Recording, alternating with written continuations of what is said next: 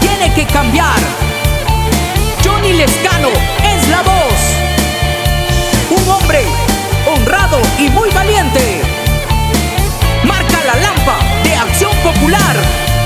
Perú tiene que cambiar. Soy Marixa Gil y voy con el número 3 de Acción Popular por la región Piura. La educación en nuestra región tiene serias deficiencias y en este contexto, en donde las clases son virtuales, es urgente solucionar la brecha tecnológica, sea porque la mayoría de nuestros estudiantes no cuentan con acceso a Internet o no cuentan con una computadora que les permita recibir sus clases.